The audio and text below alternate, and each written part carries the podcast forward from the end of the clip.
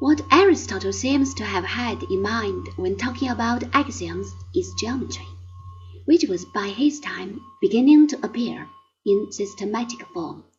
Only a few decades separate Aristotle from Euclid. No other science at that time had reached a stage where it could be presented in the manner of geometry.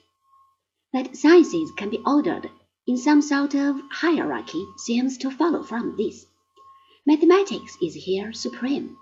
Astronomy, for instance, would come below it, for it must call on mathematics to give the reasons for the motions it observes.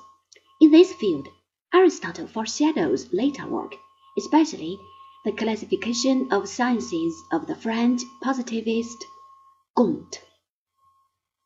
The study of language, for Aristotle, is an important philosophic pursuit. A beginning here, too, was made by Plato, in the Theaetetus and the Sophist. Indeed, one of the leading notions in Greek philosophy is the conception of logos, a term that we first meet in this context with Pythagoras and Heraclitus. It variously means word, measure, formula, argument, account.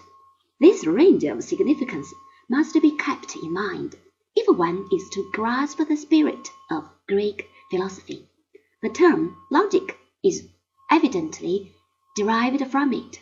Logic is the science of the logos. But logic somehow has a peculiar status. It is not quite of the same kind as what are normally called sciences. Aristotle distinguished three types of science according to the main purpose achieved by each. Theoretical science provides knowledge in the sense in which this is opposed to opinion. Mathematics is the most obvious example here, though Aristotle also includes physics and metaphysics.